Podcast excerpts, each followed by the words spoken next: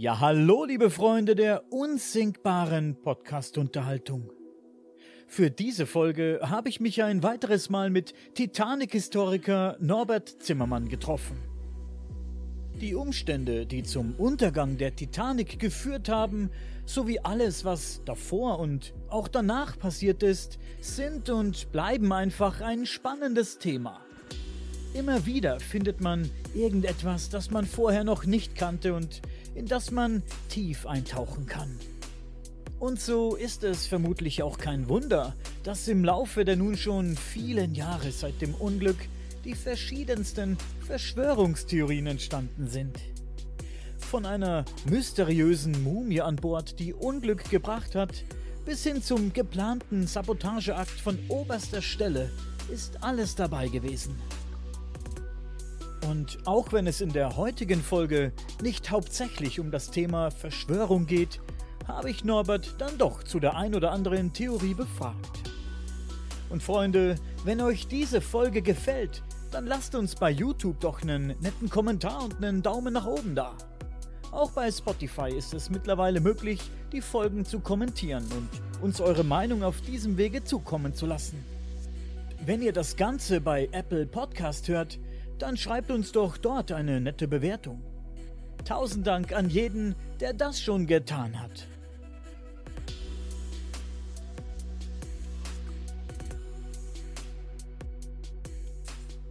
Okay, Norbert, wir möchten heute ein weiteres Mal über das Thema Titanic sprechen. Es ist faszinierend, dass, obwohl man mittlerweile so viel über die Umstände der Katastrophe weiß, man immer wieder auf, den Aspekt, auf einen Aspekt der Geschichte stößt, den man noch nicht kannte. Das ist das Schöne an der Sache. Und bevor wir jetzt ins Thema einsteigen, will ich noch kurz auf etwas anderes eingehen. Zum einen möchte ich dir stellvertretend für einige unserer Zuhörer ein dickes Dankeschön aussprechen. Und äh, du hast dir nämlich eine kleine Fanbase aufgebaut und da trudelt ab und an die ein oder andere E-Mail ein mit viel Lob deiner Person gegenüber. Das erstmal, äh, das erstmal dazu und von mir auch natürlich ein dickes Dankeschön an dich, dass du dir immer die Zeit nimmst für mich. Das finde ich sehr, sehr cool, Norbert. So, zum anderen ähm, schreiben mir die Leute, dass sie durch dich angefangen haben, sich eingehender mit der Thematik Titanic zu befassen und auch angefangen haben, das ein oder andere Buch von dir sich zu besorgen und darin zu lesen. Coole Sache, freut mich immer wieder. Ein weiteres Thema, das immer wieder aufkommt, und du hast das auch schon bemerkt, wir haben gerade darüber gesprochen. Wenn ich Folgen mit dir poste, sind viele, ja, Verschwörungstheorien rund um die Titanic in den Kommentaren Thema. Dazu lese ich hier gleich mal ein, zwei Kommentare vor und wir können uns kurz drüber unterhalten, wenn du willst.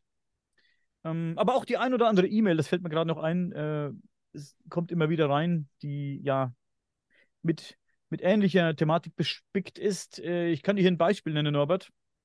Halt dich fest. Die E-Mail, die hat mich ganz besonders irgendwie äh, vom Hocker gehauen, deswegen habe ich die jetzt mir hier rauskopiert.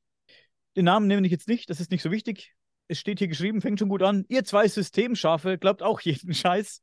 Den Scheiß, den man den Menschen schon seit Anfang an versucht unterzujubeln. Das ganze Thema Titanic-Untergang ist eine Aktion, um eine viel größere Sache zu verschleiern. Das Ganze war ein Betrug der White Star Line und die Menschen sind zu dumm, es zu erkennen.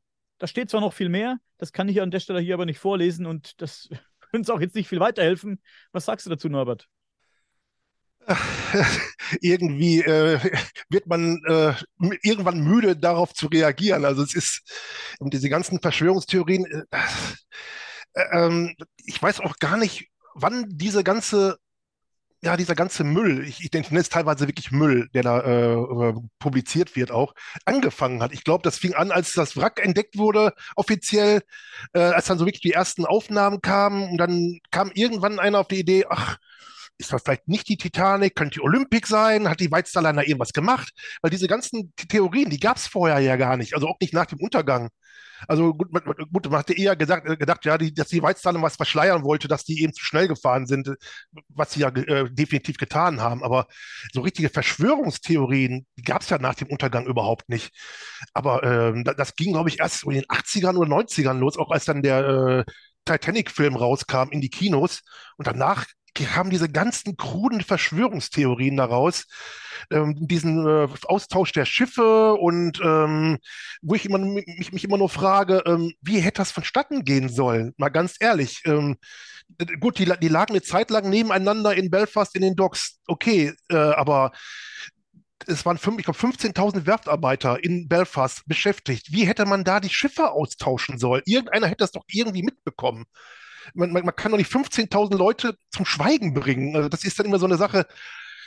Ist, ist eine nette Geschichte, nette Story, aber denk doch mal nach, wie soll das funktionieren? Das ist zum, zum Beispiel sowas. Natürlich. Ohne dass es jemand merkt, geht sowieso nicht. Und vor allem nicht, ohne dass jemand darüber spricht. Also irgendjemand wird es sehen und wird darüber reden. Ne? Lass mich hierzu mal einen Kommentar vorlesen, habe ich mir auch rauskopiert. Und äh, ich weiß gar nicht, unter welchem Video der war, aber ist jetzt auch gar nicht so wichtig. Da steht, das mit der Titanic ist ein großer Betrug der damaligen White Star Line, weil das Schiff so nicht gesunken ist, sondern das Schwesterschiff. Weil das vorher einen Totalschaden im Mittelmeer hatte und die Versicherung nicht zahlen wollte. Äh, können wir gleich drüber reden.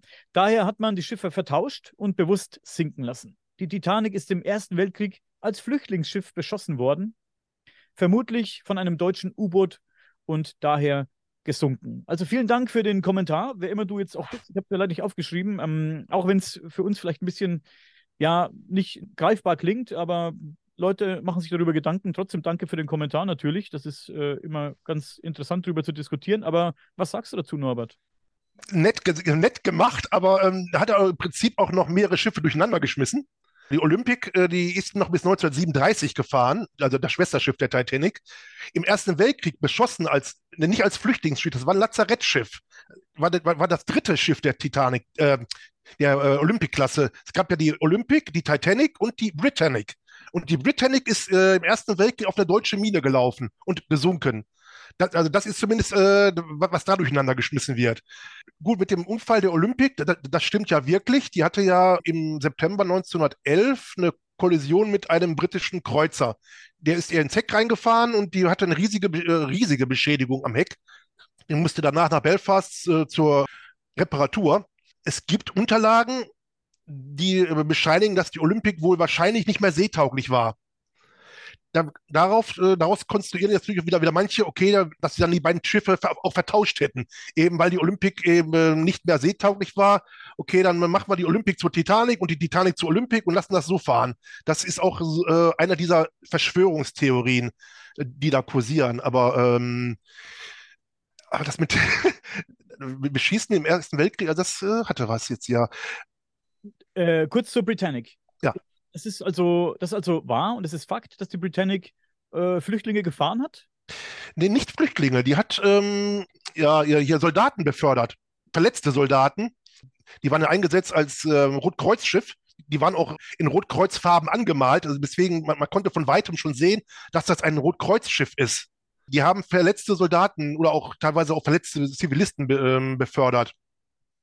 Aber, die Mine gelaufen, sagst du? Entschuldige bitte. genau. Laufen, äh, mit voll besetzt oder? Nee, da waren jetzt, glaube ich, ähm, 1200 Leute drauf und es sind auch in Anführungszeichen nur 30 umgekommen. Und die sind auch nur umgekommen, weil die zu früh in die Rettungsboote gegangen sind und die waren noch gar nicht vernünftig äh, abgefiert und so weiter. Und ein äh, Rettungsboot ist in die Schiffsschraube gekommen. Und dann sind die ganzen Insassen ja mehr oder minder zerhäckselt worden das waren so die einzigen Opfer, die dann äh, zu beklagen waren. Aber da haben sie eigentlich fast alle sonst gerettet von diesem Schiff. Nur dann ist es eben untergegangen. Das liegt in Griechenland, da kannst du auch äh, runtertauchen, liegt nicht allzu tief. Da sind auch schon äh, normale Taucher runtergetaucht ähm, und haben dann das Wrack erforscht. Muss natürlich, äh, kannst natürlich nicht allzu lange unten bleiben, äh, aber du kannst da wirklich als normaler Anführungszeichen Sporttaucher da runtertauchen und dir das Wrack dann angucken. Gab es hier mal Ambitionen, das zu bergen oder, oder zu heben? Äh, nein, aber das ist ähm, im Privatbesitz inzwischen. Das ist der Simon Mills, dem gehört das äh, Wrack inzwischen. Der hat das, glaube ich, damals für einen Spottpreis gekauft. Ja, gut, er, er, lässt da immer auch Expeditionen zu oder sowas, also, aber, aber mit Heben, ja, das, das äh, liegt auf der Seite. Nicht so wie die Titanic, also äh, so richtig flach, sondern das ist äh, auf der Seite liegend. Ist schwierig, das zu heben und, und die wollen das wohl auch nicht heben es war sogar im Gespräch, das sogar als, als Unterwassermuseum zu machen. Das ist immer wieder mal im Gespräch. Aber ich denke mal, das äh, sprengt die Kosten. noch kurz zum Thema Olympic und Titanic, dass die vertauscht wurden. Wie realistisch wäre das, dass das wirklich, wäre das wirklich was, was man durchführen könnte? Wie gesagt, es, ähm, es, ist sehr, es würde sehr, sehr schwierig werden. Also e, eben, ähm, wie ich ja gerade schon sagte, weil da einfach zu viele Personen involviert sein würden, um das zu machen. Ihr einer redet immer und es, es fällt immer irgendwie auf. Aber äh, so ganz auszuschließen, so sagen wir zu 100 Prozent, ist es, glaube ich, nicht, aber ich würde es erst zu 95 bis 98 Prozent ausschließen. Also diese, diese zwei bis, bis fünf Prozent bleiben vielleicht noch, darauf werden sich jetzt wahrscheinlich irgendwelche Verschwörungstheoretiker dran hochziehen, aber ähm, das ist unheimlich schwierig. Und vor allen Dingen, ich glaube es einfach nicht. Also das ist einfach zu schwer durchzuführen. Waren die sich auch zum Verwechseln ähnlich? Äh, jein, also gut, die, die, äh, von, von der reinen Optik, äh, also wenn man da wirklich nur einmal kurz drauf geguckt hat, okay, es gibt ja auch einige Fotos, wo die wirklich beide nebeneinander liegen. In, in dieser Zeit, äh, wo die Olympik dann auch in Belfast zur Reparatur war, liegen die ja nebeneinander. Da, kann, da gibt es ein paar schöne Fotos, die du auch im Internet sehen kannst, auch in Büchern, die nebeneinander liegen. Da kannst du die schwer auseinanderhalten. Nur bei der Titanic war es so, die haben äh, im Gegensatz zur Olympik das Promenadendeck verglast. Die, das, bei, bei der Olympik war es offen das ist schon mal ein ziemlich äh, klares Unterscheidungsmerkmal zwischen den beiden Schiffen. Weil eben bei der, bei der Olympik zu viele Klagen kamen von Passagieren der ersten Klasse, dass da zu viel Wasser während der Fahrt reinkam auf dem Promenadendeck. Und deswegen haben sie dann gesagt, okay, bei der Titanic machen wir das zu, dann verglasen wir das. Und das war eben eines der, der ganz großen Unterschiede zwischen diesen beiden Schiffen. Also wenn du wirklich näher rangegangen bist, kannst du sehen, wer, welches Schiff die Titanic und welches die Olympik ist. Daran kannst du schon unterscheiden aber sonst größtenteils von außen äh, schwierig. Äh, in der inneren Einrichtung war so was etwas verschieden noch, weil auf der Titanic gab es noch das Café Parisien. Das gab es auf der Olympic äh, äh, äh, wohl so nicht. Aber ansonsten sahen die recht ähnlich aus. Noch ein Kommentar, der sich darauf bezieht und auch auf das Unglück des Tauchboots Titan, über das wir auch gesprochen haben. Werde ich hier verlinken. War ganz spannend. Da schreibt ein äh, Zuhörer, vielleicht war doch kein technischer Fehler, Schuld, nehme ich an, soll das heißen, sondern als Abschreckung, damit man nicht mehr darunter taucht. Wenn man die Theorie, Schrägstrich Aufdeckung von Gerhard Wisniewski gehört hat, dass da unten eben nicht die Titanic liegt, sondern das Schwesterschiff, dass es ein Versicherungsbetrug war. Jetzt meine Frage zu dem Kommentar, danke für den Kommentar auf jeden Fall, aber meine Frage dazu wäre, hätte das heute noch Relevanz, weil er ja darauf anspielt, dass man heute versucht, immer noch versucht zu verhindern, dass Leute runtertauchen, deswegen vielleicht das Unglück der Titanic herbeigeführt wurde, mit Absicht. Was keinen Sinn macht, weil die ja schon oft vorher auch runtergetaucht sind mit, der, mit dem Tauchboot, mit diesem oder mit einem anderen. Hätte das heute noch Relevanz, ob man es rausfindet, was jetzt für ein Schiff endgültig da unten liegt, oder wäre das jetzt heute mittlerweile egal?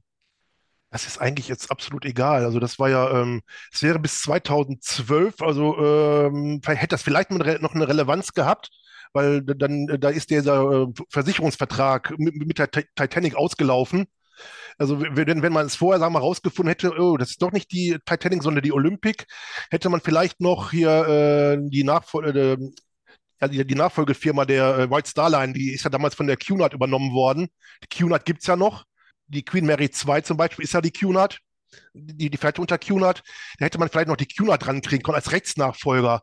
Aber äh, nach 2012, also nachdem, nachdem diese 100 Jahre abgelaufen sind, äh, hat das jetzt, sagen wir mal so, versicherungstechnisch gar keine Relevanz mehr. Das wäre jetzt nur noch äh, ja, für Historiker wie mich äh, interessant, wenn da jetzt, sagen wir mal, das würde mich natürlich vom Hocker hauen, wenn, wenn da jetzt wirklich äh, die Olympik liegen würde.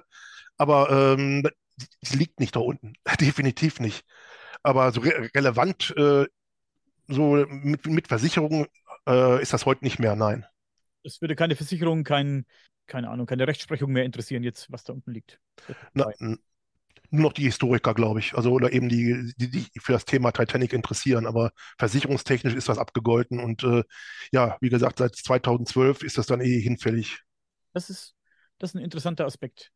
Ähm, jemand anders schreibt, es gibt Fotos der gesunkenen Titanic, da sieht man wohl die Schiffsnummer der Titanic ungewöhnlicherweise auf einer aufgeschraubten Platte angebracht. Normalerweise wird die Nummer aber in das Schiff gestanzt oder graviert. Ein Beweis für Betrug? Fragezeichen. Was kannst du dazu sagen? Ist das wirklich so? Ich, ich frage mich jetzt, was da mit dieser aufgestanzten Platte, ähm, was es damit zu, ähm, auf sich hat. Also das verstehe ich jetzt nicht so ganz, aber äh, ich, also hast du jetzt verstanden, was ich gemeint habe? Es, es, ja, ja Es ist einfach eine Platte aufgenietet und äh, da steht eine Nummer drauf. Normalerweise soll das nicht der Fall sein. Also nur, nur, nur gleich in das Schiff, in den Schiffskörper direkt eingestanzt oder aufgemalt oder was, was auch immer. Also, ähm, diese eigentliche also die eigentliche Nummer, diese 400, 400 für die Olympic und die 401 für die Titanic, die ist eigentlich nur auf den Schiffsschrauben zu sehen. Also auf dem Schiffskörper selbst sieht Nein. weder Nein. eingraviert noch eingestanzte Nummer. Nein. Es gibt eine Platte Nein. aufgenietet und es gibt auch kein Foto, von dem du weißt, wo man so eine Platte sieht. Nein, also das ist mir jetzt komplett neu. Also das habe ich auch noch nie gehört. Also wie gesagt, und äh, irgendwo auf dem Schiff eingestanzt, sagen wir so wie, wie auf dem Fahrrad hier äh, auf, auf dem Rahmen, dass man da Nummer einstanzt. Also auf dem, das, das habe ich äh, auch noch nicht gehört, davon ab. Eben nur eben, da, dass man die äh, Schiffsnummer, also diese Baunummer auf die Schiffsschrauben gepackt hat. Eben die 401 für die Titanic und die 400 für die Olympic. Und da hat sich ja viele, äh, haben sich ja viele Verschwörungstheorien dran hochgezogen äh, weil ja die Olympic ähm, äh, ähm, bei dem Unfall ja eine Schiffsschraube auch verloren hat damals und die hat dann die Schiffsschraube der Titanic bekommen. Und deswegen war ja auch dann auf der Olympic, äh, auf der, auf der Seite, ähm, zwar ja auch auf der Steuerbordseite, ähm, hinten äh, auf, ähm, die 401.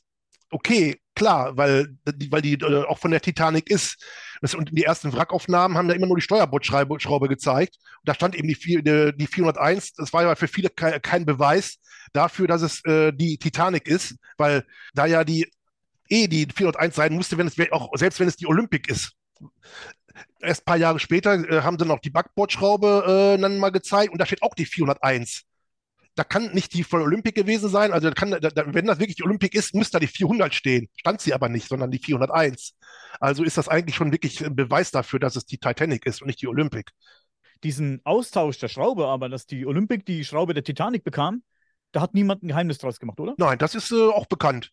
Das ist, äh, hat auch keiner bestritten, weil das hat ja auch da, damals auch keiner äh, gedacht, dass das irgendeine Relevanz ist, dass einer 80 Jahre später mit irgendwelchen äh, kruden Verschwörungstheorien dann um die Ecke kommt. Nee, nee, das, das war einfach aus, aus praktischen Gründen, dass sie dann, äh, die, dann, dann eben die Schraube der Titanic ge ge genommen haben, die ja noch im Bau war. Mhm. Äh, und dann, damit die Olympia dann auch weiterfahren konnte, äh, hat, hat sie dann eben die äh, Schraube der Titanic bekommen. Die Titanic hat dann eine neue bekommen. Ähm, ich sehe gerade, dein Bild flackert aus irgendeinem Grund, keine Ahnung. Äh, bist ein bisschen, bei dir ist ein bisschen Disco angesagt. Leute, stört euch bitte nicht dran. Irgendwie, was oh, ich, ich weiß auch nicht, was das jetzt ist. Warte mal, ich guck mal eben. Hm, weiß ich. Ah, ja. Okay, ich glaube, das ist mein PC da hinten, der da noch äh, flackert. Das kann natürlich sein. Gut, das werden wir überleben, kein Problem. Für die Leute, die hier nur zuhören ähm, können, ist das sowieso nicht so schlimm. Alles gut. Ähm, ja, so viel dazu auf jeden Fall. Eine, einen Kommentar hätte ich noch. Da geht es wieder um den Gerhard Wisniewski, von dem ich nichts kenne. Nicht, nichts von dem gelesen. Ich habe vorher auch noch nie von dem gehört. Ähm, und du hast vorhin auch gesagt, du, hast, du kennst zwar den Namen und du weißt ungefähr, was er tut, aber du hast auch noch kein Buch von ihm gelesen. Und äh, jemand schreibt, das hört sich bei Gerhard Wisniewski alles ganz anders an. Die White Star Line war durch den Unfall der Olympic bereits pleite. Captain John Smith wurde Jahre später gesichtet, quasi eine False Flag. Großer Versicherungsbetrug, und sich äh, ein paar und sich ein paar einflussreiche Personen entledigt, steht hier. Also das mit dem Captain, das hast du vorhin auch angesprochen, als wir, äh, bevor wir aufgenommen haben. Was, was kann da dahinter stecken? Das, das kann nicht sein, oder?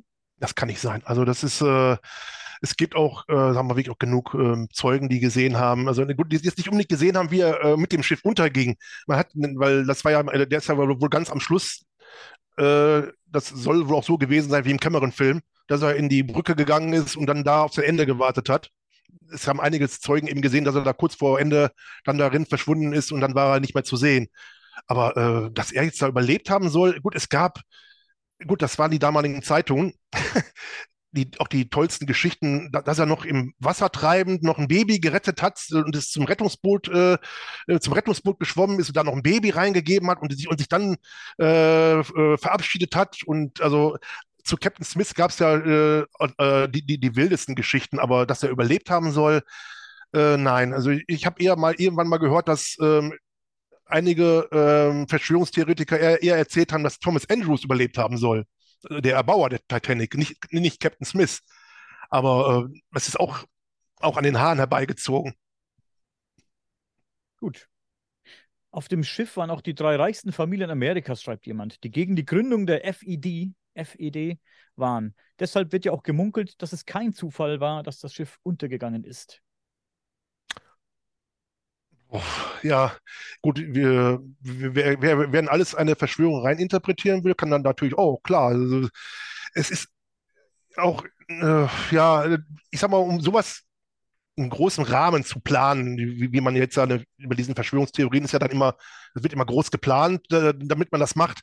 Äh, nur ein John Jacob Astor ist eigentlich ähm, beispielsweise ja äh, äh, äh, eigentlich schon fast zufällig auf die Titanic gekommen, weil seine Frau war ja im fünften, äh, war ja schwanger, die waren in Ägypten in Urlaub und ähm, ihr ging es dann nicht so gut und die wollten dann wieder nach Hause. Und dann haben sie dann eben das Schiff gebucht, was gerade verfügbar war. Der hätte auch mit einem anderen Schiff fahren können. Gut, dass es jetzt zufällig die Titanic war, okay, aber äh, das war ja bei, bei, anderen Passagieren auch so. Also das jetzt dann so zu konstruieren, ja, oh, da ist der Esto an Bord, da müssen wir da mal, weil der so reich ist, jetzt gucken wir, dass wir dann die äh, das, das, Schiff zum Sinken bringen, finde ich immer ein bisschen äh, sehr an den Haaren herbeigezogen. Vor allen Dingen, wenn, wenn, man wirklich da weiß, das war wirklich sehr kurzfristig, dass der an Bord gegangen ist. Äh, also andere sagen natürlich auch JP Morgan, der Finanzier, der sollte an Bord sein. Der war dann aber äh, zu krank. Der, der, der war dann äh, in, in Kur, in, irgendwo in Paris, als das Schiff gesunken ist. Ich muss dann auch zusagen, JP Morgan ist, glaube ich, auch ein Jahr später auch gestorben, weil der, der war wirklich krank. Der hatte ja, glaube ich, auch Krebs, soweit ich weiß. Ähm, der wird dann auch, ja, der ist extra nicht an Bord gegangen, weil, der, weil, weil dieser reiche äh, Finanzier ja äh, genau gewusst hatte, dass das Schiff äh, ähm, versenkt werden soll. Ja, ich habe da die dollsten Verschwörungstheorien schon gehört. Also das ist, aber das, das finde ich alle ein bisschen sehr äh, arg konstruiert.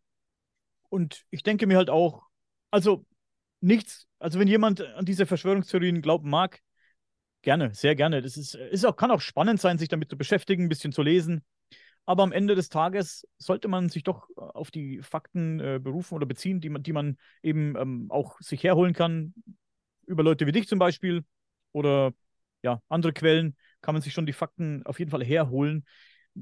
Manche glauben auch nicht an diverse Fakten. Das ist auch okay, wenn jemand äh, sich da nicht umstimmen lässt und gerne an diese Verschwörungstheorien glauben möchte und da irgendwie einen Sinn drin sieht. Wie gesagt, bin ich, mich mich stört das ja nicht. Ich finde das trotzdem spannend, ne? dass Leute sich damit beschäftigen. Es ist auch immer ganz interessant, ähm, was für Theorien manchmal auftauchen. Das finde ich, find ich manchmal echt, echt wirklich spannend. Und, aber wie gesagt, ist nicht schlimm. Ähm, lass uns jetzt aber ein bisschen von den Verschwörungstheorien äh, wegkommen. Mir war das wichtig, jetzt ein bisschen so die Kommentare auch abzuarbeiten. Leute, fühlt euch nicht geärgert von uns, äh, wie wir jetzt darüber gesprochen haben, über diese Theorien, aber für mich macht das auch nicht viel Sinn. Wenn du jetzt einen, noch kurz zum letzten, wenn du jetzt drei Menschen verschwinden lassen willst, da lässt sich ein Schiff absaufen mit irgendwie 3000 Mann drauf. Die, die, kriegst du irgendwie unauffälliger um die Ecke gebracht sein muss, sag ich mal.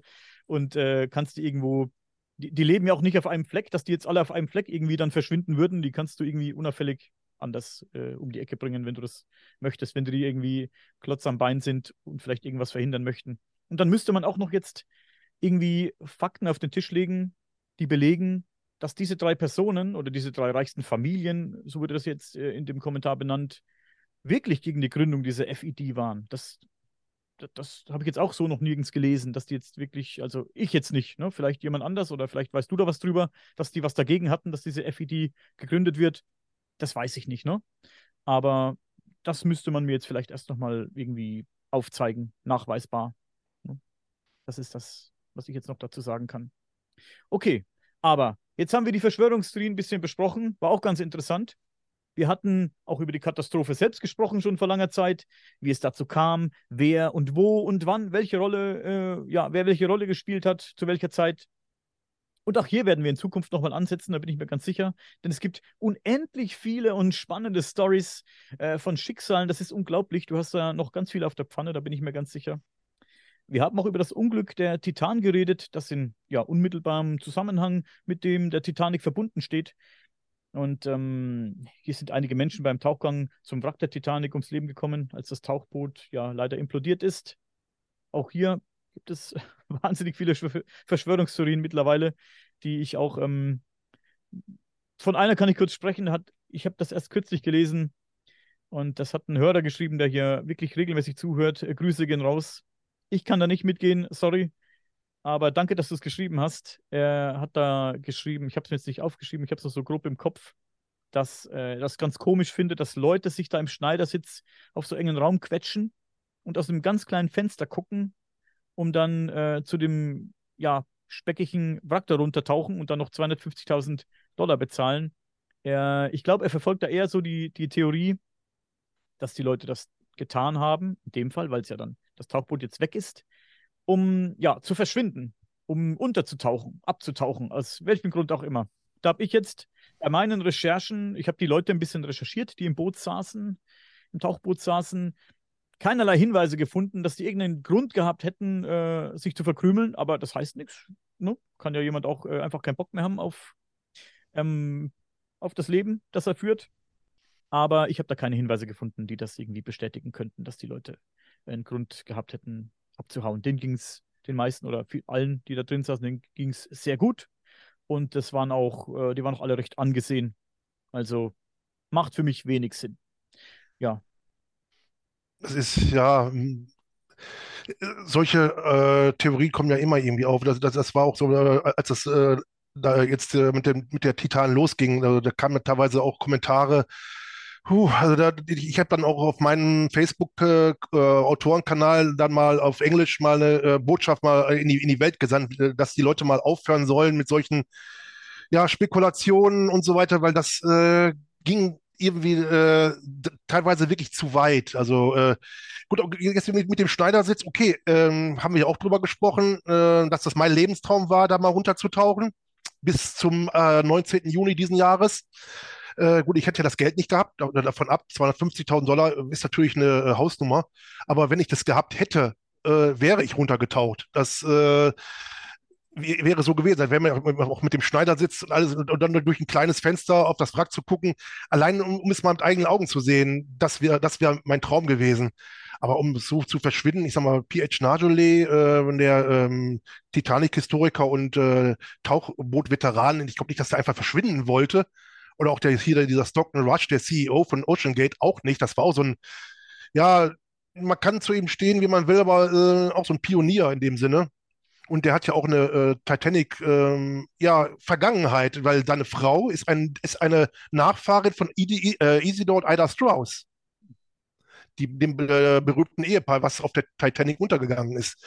Also warum der jetzt äh, verschwinden wollte oder auch der, ähm, die, die, der Vater und Sohn also, oder auch die, der Hamish Harding, dieser, ich glaube, Milliardär war das, glaube ich, der da äh, aus England. Äh, nee, also ich, das äh, finde ich also sehr, sehr unwahrscheinlich, dass die einfach untertauchen wollten. Also, nee, das glaube ich einfach nicht. Du tauchst unter, wenn du so eine bekannte Person bist, ne? Der Vater und der Sohn. Ich habe den Namen jetzt nicht im Kopf, äh, sorry Leute. ja, ich auch nicht so ganz. waren auch, äh, die Familie war auch eine der reichsten Familien, glaube ich, Pakistans. Mhm. Die waren auch sehr angesehen. Also er hat auch viel, äh, ja. Ich glaube, sie haben auch deutsche Wurzeln. Die, die Ehefrau hat, glaube ich, auch deutsche Wurzeln. Die kam, glaube ich, irgendwie, wenn ich das irgendwo gelesen habe, irgendwo aus der Ecke Rosenheim und sowas in der Ecke. Da kam die äh, so familiär eigentlich her. Ich denke, sie ist deutsch, habe ich, glaube ich, gelesen heute. Ja. Hm. Hm. ja, also, ja, wo verschwindest du, wenn du so bekannt bist und jeder dein Gesicht kennt, ist natürlich auch dann äh, die Frage, wohin verschwindest du und ja, wie gesagt, aus welchem Sinn und Zweck. Okay, aber heute beleuchten wir einen weiteren Aspekt der Titanic-Katastrophe. Und zwar geht es heute mehr um die Sachen, die auf kurz oder lang nach dem Unglück passiert sind, denn auch hier gibt es einiges Interessantes zu erzählen. Und äh, du hast mir erzählt, dass es Untersuchungsausschüsse gab und man könnte fast sagen, auch noch unmoralische Angebote. Also Leuten wurde ein bisschen Geld so hingelegt ähm, als Entschädigung. Hast du mir da ein bisschen, vielleicht kannst du da ein bisschen genauer gleich drauf eingehen. Aber da kommst du ja, wie gesagt, du jetzt ins Spiel. Lass uns doch mit diesen Untersuchungsausschüssen anfangen, Norbert. Ähm, da gab es ja verschiedene. Da gab es zwei verschiedene, sagst du. Einen amerikanischen Untersuchungsausschuss und einen englischen. Erzähl mal davon und was die Unterschiede waren. Ja, da gab es zwei, hast recht. Äh, das war der, der erste, der, der fing direkt an, als die ähm, Überlebenden in New York ankamen. Die kamen ja am Donnerstag, den 18. April 1912, in, in den Abendstunden kamen die ja dann in New York an. Und ähm, direkt am Tag darauf hat dann der Untersuchungsausschuss gestartet.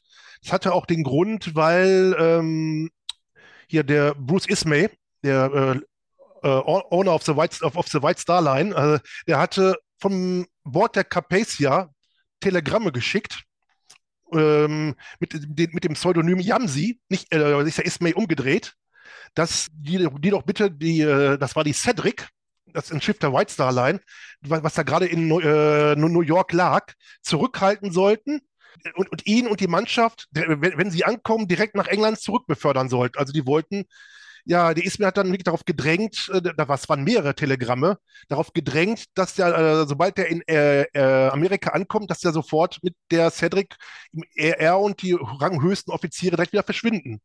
Und das äh, ist dann äh, dem äh, Senat in äh, Amerika zu Ohren gekommen. Auch hier der äh, Vorsitzende von, von, von dem Senat in Amerika, das war der William Alden Smith aus Michigan. Und er hat gesagt, äh, das machen wir so nicht. Die, die, die, lassen wir jetzt hier nicht einfach verschwinden. wir laden die direkt vor.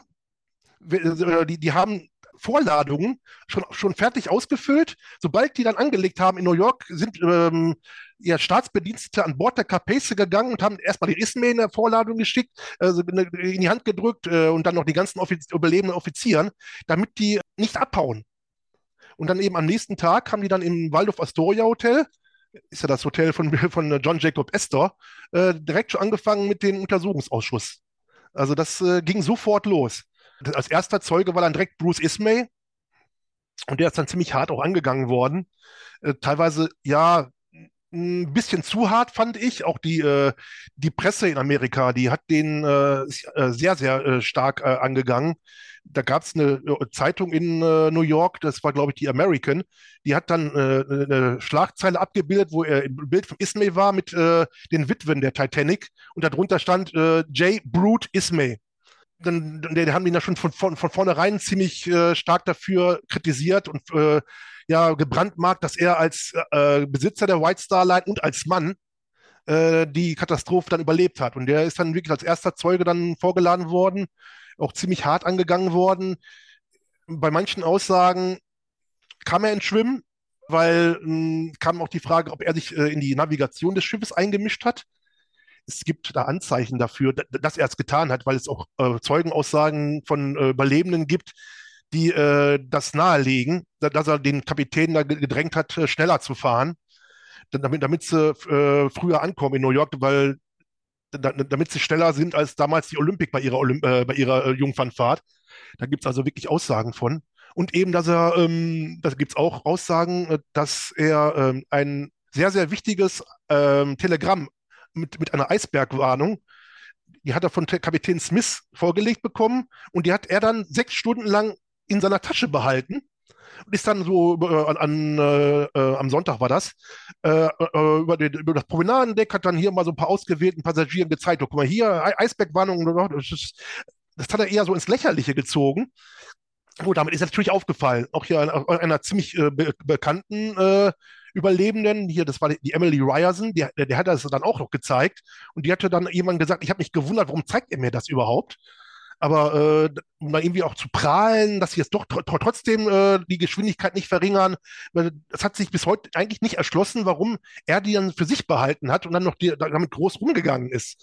Und dann nach sechs Stunden hat er das dann dem Kapitän zurückgegeben und er konnte dann die Eisbergwarnung dann an, an, an der Brücke aufhängen, damit die Offiziere auch davon Kenntnis haben. Und das ist ja noch, noch das Problem, was dann aufkam, dass äh, wahrscheinlich eine sehr, sehr wichtige Eisbergwarnung äh, niemals auf die Brücke gekommen ist. Weil die äh, im, im Wust der ganzen eingehenden Meldungen äh, auf der äh, Funkkabine liegen geblieben ist. Weil die hatten am Samstag ein schweres technisches Problem, da lief die Funkanlage nicht. Die mussten die erstmal wieder reparieren.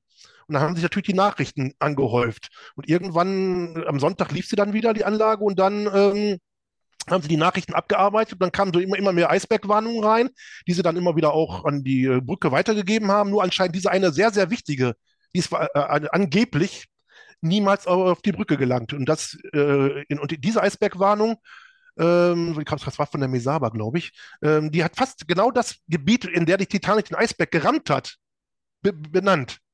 Und die ist eben nie auf die Brücke gekommen. Gab es denn Leute, die sich ernsthaft ihrer Verantwortung entziehen wollten, weil du vorhin gesagt hast, die wurden gleich abgefangen und mit ihren Vorladungen irgendwie äh, bestückt. Gab es denn Leute, die sich wirklich entziehen wollten oder vielleicht Leute, die es sogar geschafft haben?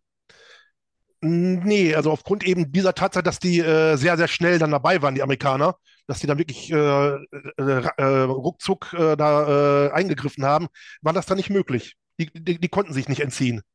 Also da, da, das war überhaupt nicht möglich. Daher ähm, mussten die dann vor Gericht.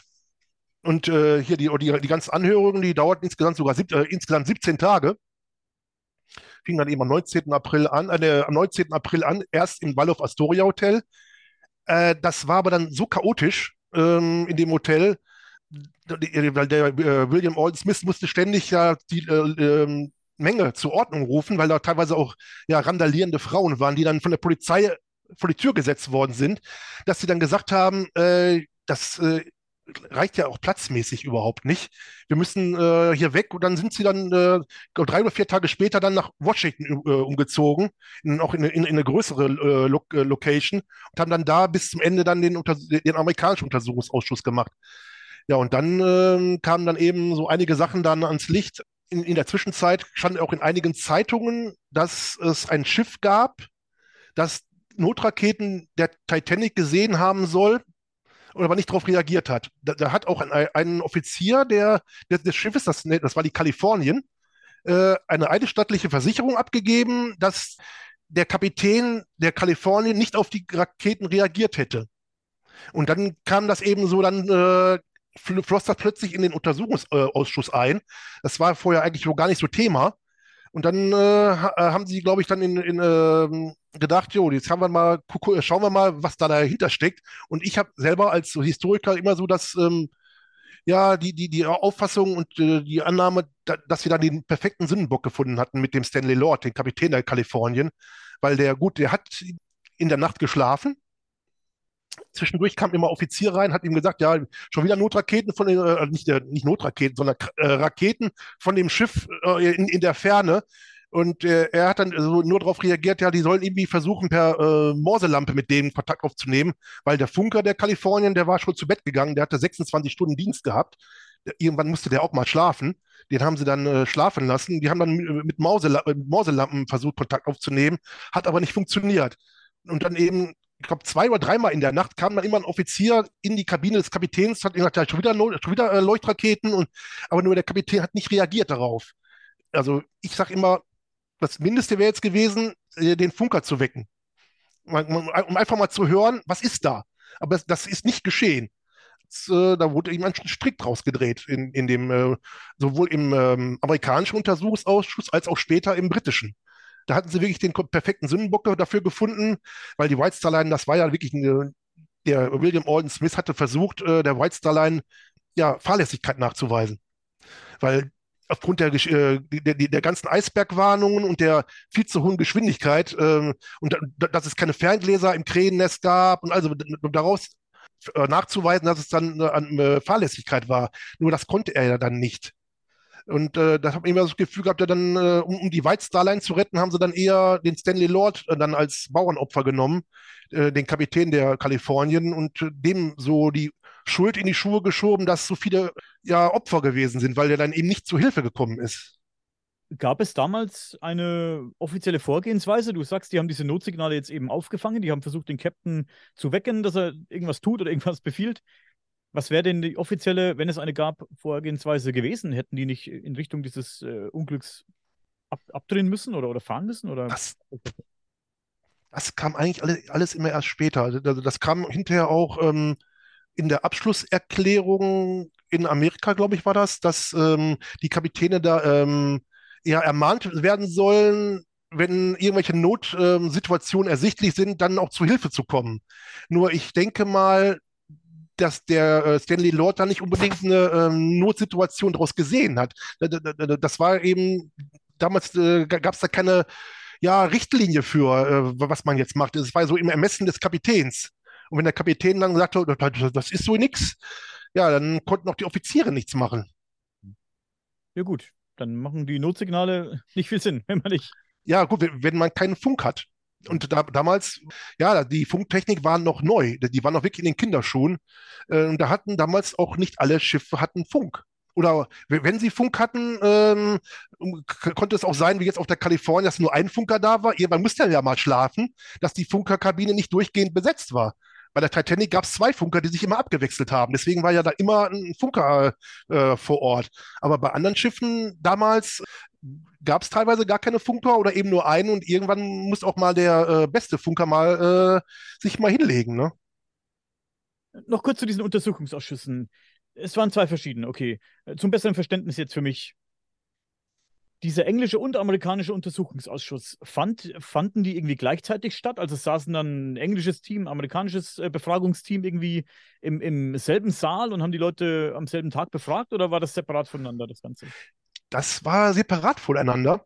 Also gut, wie ich sagte, ja, der amerikanische fing am 19. April an und ging bis zum 25. Mai. Und der britische, ich glaube, das ich, hatte ich mir nochmal genau aufgeschrieben, der fing am 2. Mai an, 1912, in, in, in London also während der amerikanische noch lief. Da waren, die hatten also auch alle ihre eigenen Experten. Irgendwann, als dann die ganzen Zeugenbefragungen auch ähm, zu Ende waren, ich sag mal, irgendwann konnte auch der William Orden Smith hier, sag mal, in Ismay oder auch die Offiziere nicht mehr festhalten. Die hatten ja ihre Aussagen gemacht. Dann sind die natürlich irgendwann nach England zurück und als sie, als sie in England zurück waren, sind die dann vor den britischen Untersuchungsausschuss gekommen und haben da ihre Zeugenaussagen gemacht. Nur der amerikanische lief dann noch weiter. Dann hat er dann äh, ja ähm, Passagiere ähm, aus allen Klassen befragt. Also der amerikanische hat zumindest auch mal dritte Klasse Passagiere befragt. Bei dem äh, äh, englischen oder britischen war äh, kein einziger dritte Klasse Passagier, der da irgendwie mal zu Wort gekommen wäre. Das, das hat zumindest der amerikanische gemacht, dass er da äh, auch die dritte Klasse Passagiere dann gefragt hat und vorgeladen hat, so wie zum Beispiel hier diesen Daniel Buckley aus der dritten Klasse, der überlebt hat, der dann so eben einige Geschichten erzählt hat, dass er von Stewards daran gehindert wurde, nach oben zu kommen und äh, erst dann nach äh, Intervention oder ja schon fast Androhung von Prügel äh, an, äh, an, an, den Steward, dass er dann erst nach oben gelassen wurde. Also das, äh, das hat man eigentlich so äh, eher dem amerikanischen Untersuchungsausschuss zu verdanken, dass das auch publik wurde, was die mit den, teilweise mit den Dritte-Klasse-Passagieren gemacht haben. Aber der britische Untersuchungsausschuss, der hat das eher von der nautischen Seite aus gesehen, äh, die ganze Geschichte. Und äh, der hat dann diese Passagiere eigentlich gar nicht so gefragt. Er hat eigentlich eher nur die Offiziere gefragt, äh, wie sie das gesehen haben und was sie da gemacht haben, aber das, äh, nicht so wie der amerikanische. Wie kann ich mir diesen jeweils britisch oder amerikanisch, egal jetzt, wie kann ich mir das vorstellen? Aus was für Leuten setzt sich dieser Ausschuss zusammen? Äh, gut, das war natürlich jetzt in Amerika, da waren nicht, äh, da waren nicht so viele ähm, ja, Seefahrtsexperten, zum, zum Beispiel wie, wie, in Großbritannien, weil in Großbritannien haben wir wirklich darauf geachtet, dass da wirklich ähm, Seefahrtsexperten saßen. In Amerika war das nicht so der Fall. Auch äh, der William Alden Smith, äh, der wurde dann auch von den Briten als äh, Landratte aus Michigan beschimpft, weil er ja nicht so äh, die Ahnung hätte von äh, der Seefahrt und sowas alles. Also den, den haben sie in, in, England sehr, sehr stark angegangen. Die haben auch die Amerikaner sehr stark angegangen, äh, dass sie sich erdreistet haben, über ein britisches Schiff zu urteilen und britische Staatsbürger in Amerika festzuhalten und die nicht nach Hause zu lassen. Und äh, da kam ja auch noch äh, ein interessanter äh, ja, Fun Fact, äh, will ich es mal nennen, hier der äh, Officer Lowe, der hat ja auch überlebt, der hat im Untersuchungsausschuss in Amerika, ja, ähm, wenn er da so erzählt hat, immer äh, Italiener als Synonym für Feiglinge benutzt. Ja, dann, dann, der musste sich hinterher beim italienischen Botschafter in Amerika entschuldigen. Also das, äh, das ist nur so, so, so ein Fun-Fact nebenher, äh, wie damals auch die Stimmung war. Also das ist, ähm, das war ja auch kurz vom Ersten Weltkrieg, also das ist alles so, naja. Und eben die, die, die Briten, die waren dann wirklich sehr, ja, schon fast ja sehr böse auf die Amerikaner, dass sie dann sich erdreistet haben, dann einen Untersuchungsausschuss zu machen, weil eigentlich hätte ja nur die, hätten ja nur die Briten das Recht gehabt, ein, wenn dann schon äh, ein Untersuchungsausschuss dann nur in, äh, England und nicht in Amerika. Was waren denn nun die jeweiligen Ergebnisse? Ja, gut, in Amerika, gut, das haben natürlich ähm, festgestellt, logisch, das ist dann, ähm, dass Captain Smith, ja, die, die, die haben sich jetzt nicht so ausgedrückt, dass es fahrlässig war, aber der, er wäre sehr sorglos mit, mit den ganzen äh, Eisbergwarnungen umgegangen. Das hat ja der William Alden Smith, also sein Namensvetter, auch äh, in der Urteilsbegründung also, ähm, gesagt, dass er, dass er ihn dafür kritisieren muss, da, dass es, ähm, dass er da wirklich sehr, sehr sorglos war. Dann wurden eben einige ähm, Neuerungen empfohlen. Das haben auch die Briten dann hinterher auch gemacht. ja, dass ähm, eben zu wenig Rettungsboote an Bord waren, dass da die, die Amerikaner haben auch gesagt, dass die Gesetze da geändert werden müssen. Nur da konnten ja die Amerikaner nichts dran machen, wenn, wenn, dann müssen es die Briten machen, weil die, die waren ja so veraltet, die Gesetze, dass die äh, ja eben die Rettungsbootkapazitäten nicht nach, den, nach der Zahl der Passagiere, sondern nach der Tonnagenzahl des Schiffes gemacht haben. Und die Gesetze waren von 1894, also schon sehr alt. Da waren die Schiffe ja noch gar nicht so groß. Und da haben die Amerikaner auch gesagt, äh, Leute, ihr müsst das ändern. Wir, wir, können es natürlich nicht. Wir können es euch nur nahelegen, äh, da mal was zu machen, das zu ändern. Und dann wurde natürlich jetzt auch noch, was, was heute noch gilt, ähm, eine internationale Eispatrouille eingerichtet. Die wurde dann direkt 19, 1913 ist die, glaube ich, äh, äh, das erste Mal wurde das genutzt. Das, und die gibt es ja bis heute noch dass immer wieder äh, eine Patrouille überall unterwegs ist und dann Eis meldet. Das gab es ja damals noch gar nicht. Die, die wurde dann damals einges äh, eingesetzt. Also da, und eben dann, da, dass die äh, Ausguckposten äh, auch Augentests unterzogen werden sollen, regelmäßigen. Äh, aber das war dann im, beim, beim, britischen Untersuchungsausschuss hat dann zum Beispiel ein Mann ausgesagt, äh, dass das, da, da habe ich auch schon mal drüber gesprochen in einem Podcast, da, dass das mit den äh, Ferngläsern im Krähennest eigentlich eher hinderlich ist. Äh, dass es ähm, eigentlich egal ist, ob man oben äh, ähm, Ferngläser hat. Man sollte sich auf die Augen verlassen, weil die ja eben mit der, ähm, ehe man das überhaupt realisiert hat, dass da was ist, wenn man Fernglas drauf hat, wäre es immer noch besser, das ohne Fernglas und dann das Fernglas zu nutzen, falls man irgendwas lokalisiert hat. Und das war dann auch eben dann der Aufhänger für die Briten, die, die White Star Line ja, von der Fahrlässigkeit freizusprechen. Weil wurde ja immer dann darauf hingewiesen, ja, die haben noch nicht mal Ferngläser im Krähennest gehabt. Wie fahrlässig kann man sein? Dann kann dann natürlich dann äh, dieser Experte dann um die Ecke, äh, das braucht man gar nicht, dann hat schon mal einen Fakt für die äh, Fahrlässigkeit aus dem Weg geräumt. Und ganz interessant war dann auch noch, da hat einer von Harland Wolf ausgesagt, von dem äh, britischen Untersuchungsausschuss, der, das war der Edward Wilding, das war auch so ein Konstrukteur, der hat gesagt, weil da immer gesagt wurde, äh, dass der Eisberg 90 Meter gerissen hätte. Und der hat 1912 schon gesagt, im Untersuchungsausschuss in Großbritannien, das, das, das, das kann so nicht sein. Weil, wenn das wirklich 90 Zentimeter äh, Riss gewesen wäre, hätte der nur zwei Zentimeter äh, dick sein dürfen, also groß sein dürfen. Weil, wenn, wenn der größer gewesen wäre, wäre das Schiff viel, viel, viel schneller gesunken. Und er geht davon aus, dass das an verschiedenen Stellen des Schiffes äh, nur irgendwelche Beschädigungen waren. Und so war es ja dann auch, wie, wie man dann eben, äh, als man das Wrack gefunden hat, äh, dann auch gesehen hat. Nur den hat man dann äh, ja hinten überfallen lassen, weil das hat man nicht hören wollen. Die, die haben sich dann auf diesen 90, Zentimeter, 90 Meter langen Riss ähm, fokussiert, der, der, der, das Schiff ja zum Sinken gebracht hat. Aber das, das wäre dann wirklich viel, viel schneller gegangen, als wenn man das so, wie, wie es jetzt dann in Wirklichkeit gewesen ist. Du hast gerade kurz angesprochen, dass die Anzahl der Rettungsboote ja nach der Tonnage des Schiffes damals berechnet wurde und nicht nach der Anzahl der Passagiere. Das habe ich auch letztens nochmal nachgelesen. Und ich weiß gar nicht, ob du es schon mal angesprochen hast, vermutlich, aber ich sage es kurz nochmal. 2012 sind offenbar weitere bisher bis dato unbekannte Papiere oder Dokumente bezüglich der Rettungsboote aufgetaucht. Diesen Dokumenten kann man eben entnehmen, dass es da einen Sicherheitsoffizier gab namens Maurice Clark, das hast du, glaube ich, schon angesprochen, ne? Mhm. Stunden vor dem Auslaufen der Titanic eben gesagt hat, hey Leute, wir brauchen noch zehn äh, mehr Rettungsboote.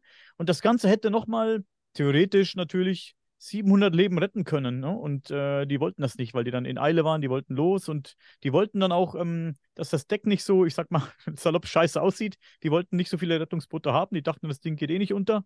Angeblich wurde dem auch gedroht, dass, wenn er da irgendwie die Klappe aufmacht, dass er seinen, seinen Job verlieren könnte. Ich weiß nicht, wie viel du da, darüber weißt. Ich habe davon gehört, aber gut, ob das jetzt der Wahrheit entspricht, weiß ich jetzt nicht. Also das, das, ist schwierig zu beurteilen. Ich weiß ja nur, dass zum Beispiel bei der Planung eigentlich am Anfang äh, wollten die 64 Boote haben. Das wäre so die äh, beste äh, ähm, Kapazität an Rettungsbooten gewesen. Ja, irgendwann sind die auf 32 runter, dann auf 16 als Werbegag, das hatte ich ja beim letzten Mal ja auch schon gesagt, hat die White Star Line ja noch vier dazugenommen, weil 16 wäre wär genau die Kapazität gewesen, die sie laut Gesetz hätten haben brauchen. Mehr, brauchten die nicht. Weil die, die, die und äh, die haben dann gesagt, okay, damit da in Ruhe ist und wir noch damit prahlen können, wir noch, noch, noch eines der sichersten Schiffe der Welt, äh, packen wir noch vier Faltboote mit dazu, dann haben wir sogar 20 Boote. Das kam ja da auch noch hinzu. Also äh, ja, die, das ist äh, eine Geschichte mit den Rettungsbooten. Ähm, naja, das ist, äh, das wird sich, glaube ich, bis in alle Ewigkeit ziehen. Also, das, weil das ist ein Unglück gewesen. Man hätte, man hätte viele Passagiere äh, mehr retten können. Auch nicht alle, weil, weil es gibt, ähm, das äh, hat vor ein paar Jahren noch, noch James Cameron noch mal einen Versuch gestartet mit Stoppuhr, äh, wie lange man braucht, um das Rettungsboot mit dieser Vorrichtung zu vieren und abzufieren. Wie lange das dauert. Und äh, dann hat er das hochgerechnet. Es hätten also ähm, nur, noch ein paar Rettungsboote mehr eigentlich äh, voll besetzt werden können. Dann wäre die Zeit zu Ende gewesen. Also die, es hätte in dieser Nacht nichts gebracht, selbst wenn die 64 dabei gehabt hätten. Und man musste ja auch dazu sagen, man hatte gar nicht die äh, Kapazität an Offizieren und Mannschaft, um 64 Boote, wenn die dann wirklich an Bord gewesen wären, äh, ordnungsgemäß besetzen und abführen zu können. Also, es ist aber so, es ist so, so eine Scheindiskussion. Also, ähm, gut, man hätte ein paar mehr retten können, aber leider Gottes auch nicht alle. Auch ein interessanter Aspekt. Ich finde das ja, spannend, dass äh, Cameron sich so dermaßen für dieses Thema begeistert und auch solche Versuche startet. Spannend. Mhm. Ähm, das war damals hauptsächlich auch so, die Schiffe, auch jetzt, es war auch die Titanic so konzipiert, ähm, die, wenn die in Not kamen und auch Rettungsboote zu Wasser gelassen haben, dann andere Schiffe angefunkt haben, die, die, sollten eigentlich nur als ja, Transfer von einem Schiff zum anderen genutzt werden.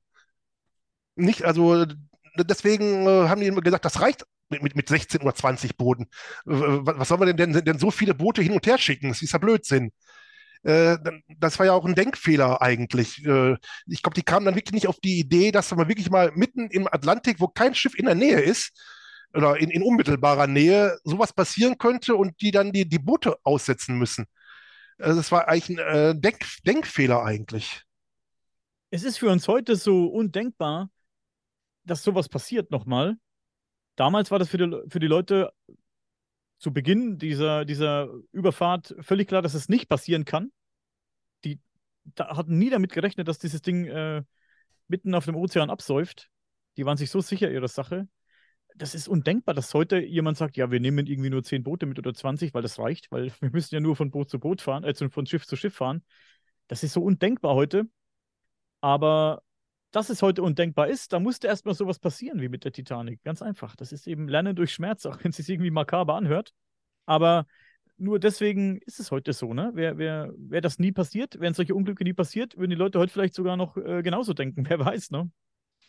Ja, das, das war eine, eine, gewisse Sorglosigkeit oder auch diese Technikgläubigkeiten. Also äh, ähm, ich, wenn ich daran denke, das war jetzt hier, ist, ist jetzt auch elf Jahre her, hier mit dieser Costa Concordia zum Beispiel, war ja dieser Gerichtsprozess. Die hatten dann vor Gericht festgestellt, dass die Costa Concordia schlechter konstruiert war als die Titanic 100 Jahre vorher. Äh, das hab ich, da, da habe ich auch gedacht, so, ui, also das ist heutzutage noch. Ähm, ich äh, denke auch immer mal, wenn da heute mal wirklich sowas passiert, mit diesen riesen Pötten, äh, und auch mal wirklich dann irgendwie so mitten auf dem Atlantik und ist wirklich auch kein Schiff in der Nähe und irgendwas äh, äh, funktioniert mit der Technik nicht. Äh, ich, da da habe ich auch immer so, so das Gefühl, uiuiui, da, ich weiß nicht, was dann für Katastrophen zustande kommen können, wie zum Beispiel bei der Costa Concordia hast du hast einen unfähigen Kapitän, eine äh, total ähm, kopflose Mannschaft und dann passiert dann sowas. Ne? Das kann eigentlich immer überall passieren und, und unsiegbare Schiffe gibt es nicht. Ja. Die, die wird es auch nie geben. Die gibt es nicht und die wird es auch nicht geben, da hast du völlig recht. Es ist alles extrem spannend, immer noch. Äh, deswegen bin ich so dankbar, dass du dir immer die Zeit nimmst, hier für mich, mit mir darüber zu sprechen. Ich finde das extrem interessant, das Ganze. Und viele der Hörer natürlich auch. Und Leute, guckt nochmal in die Videobeschreibung rein. Da findet ihr alle vorangegangenen Episoden mit Norbert Zimmermann und mir und äh, auch noch Julia damals, die damals noch im Podcast dabei war.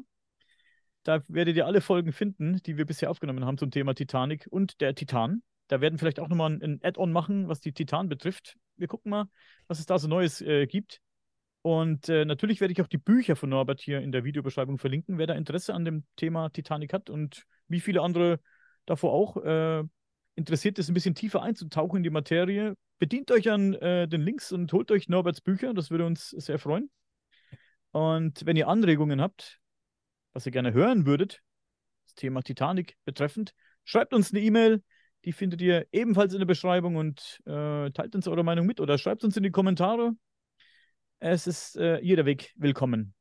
Ich sage äh, danke, Norbert. Du hast gleich noch das letzte Wort, sorry. Ähm, die Zeit ist leider um.